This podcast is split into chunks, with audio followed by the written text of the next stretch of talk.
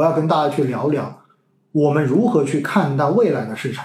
就是到底七月份以来整个市场已经涨不动了，波动已经开始加剧的情况之下，为什么会是这样子？我们该如何去看待接下来市场的投资机会呢？我觉得大家要去呃关注几个东西哈。首先第一点呢，那就是在本周二十八号，FOMC 也就是美联储的这一个议息会议，然后呢要召开了，也就意味着美联储最新一期的这个议息会议的结果，现在是比较牵动着全球投资者的这个目光的。那我们知道，在上个月呢，美联储的加息是直接加了七十五个 BP，对不对？但是本月所公布的上个月的 CPI，我们所看到的是又超预期的，达到了百分之九点一。所以呢，现在对于本次的这个美联储的加息，市场上面普遍预期呢可能会是七十五个基点，也就是继续延续着六月份的这个加息。但是呢，也有接近百分之二十的预期认为本次美联储可能会加一百个 BP，也就是创纪录的一次加息。那么加息。在之前跟大家讲过哈，实际上呢，加息到最后的结果是什么？它是在增加贷款的成本，也就是增加借钱的成本，让市场上的资金变得更贵。所以呢，加息本质上面就是一个去杠杆的政策，而去杠杆就会抑制经济过热。如果经济没有过热，那就意味着一定会让经济的这一个活跃度下降，最终的话呢，会导致什么？最终会导致经济的增速出现下滑。那么有可能会出现经济的衰退，所以呢，针对本周哈，大家要去关注的就是到底美联储的这个加息是预期之内，还是会超预期？而且加完息之后，到时候美联储主席在记者招待会上面，然后新闻发发布会上面的这一个对于未来加息路径的一个表态跟缩表的表态，我个人觉得是大家更要去进行关注的。实际上呢，大家会发现我，现在加息已经加到一个特别好玩的情况了。什么意思呢？之前加息，美国的国债利率就会往上涨，是不是这么个逻辑？因为你加息之后的话，你的资金利率上升了，那正常你的国债利率也会跟着上升嘛，确实是这样子的哈。但是大家会发现，国债利率上升，无风险利率上升，股市就跌。为什么？因为你既然无风险利率上升，股市能够创造的溢价回报就开始变低，所以它的定价就会下来。所以这是我们经常说的一个定价的模型逻辑哈，就是无风险收益率往上，那么正常呢，股票市场肯定是会往下的。估值的估值越高，那么估值压缩就会来的越大一些。但是大家会发现，在过去的这段时间，美股似乎已经开始有反弹了，嗯，对不对？而且重要的是，大家会发现美债利率好像。没有往上升了，美国的国债收益率似乎开始往下降了，从高位开始回落了。哎，很多人就想不通这个背后的逻辑是什么了。这个逻辑非常简单，大家想想看，什么情况下面你才会愿意去买债券？或者说什么情况下面你才愿意把更多的钱去买国债，尤其是买长期国债，比如说买十年期的国债？什么情况下面你会选择去买这个东西？原因非常的简单，什么呢？你觉得未来没有更安全的投资机会？你觉得除国债之外，其他的投资可能风险都很大，都赚不到钱，所以你会选择一个更加稳妥的地方，把钱放进去，来获得低风险的稳妥长期收益。大家同意吗？所以为什么在过去的这段时间，美债利率、美债的收益率开始往下降了？原因就是因为大家觉得美国的这种加息方式必然会导致美国的经济。进入衰退，那如果经济进入衰退，就意味着上市公司的盈利状况会恶化，而盈利状况恶化，最终一定会拖累着股票市场也会出现下跌。所以在这样的情况之下，我去做实体经济，我觉得赚不到钱；我去做股票投资，也觉得赚不到钱。因此，当有了越来越大的衰退预期的时候，那么更多的钱就会去选择国债进行投资。那么在这种情况之下呢，你会发现国债的收益率。就开始下降，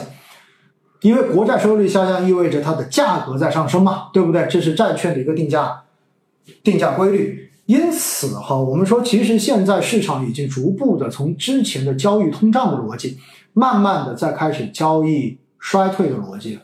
所以美股虽然有了反弹，但是这种反弹在某种程度上面呢，我们必须要去评估一下，就是到底现在美股的这种下跌已经消化了多少的这一个加息的预期，是不是已经把最坏的、最高的、最差的这一个预期全部都已经消化完了？因为毕竟今年以来上半年纳斯达克指数的跌幅是非常大的，对不对？标普稍微好一点点。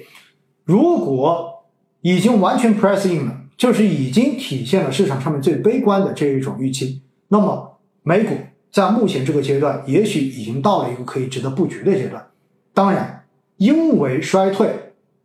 风险现在预期在变得越来越强，市场也许还会出现比较明显的动荡。但是至少从估值来讲，从预期的消化来讲，那么也许我们要反向的去进行思维。这就是我们在考虑市场、在考虑很多东西的时候要去关注的。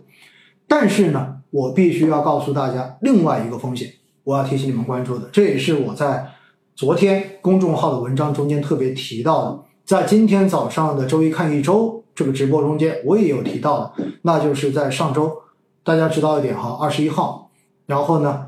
欧洲央行也加息了，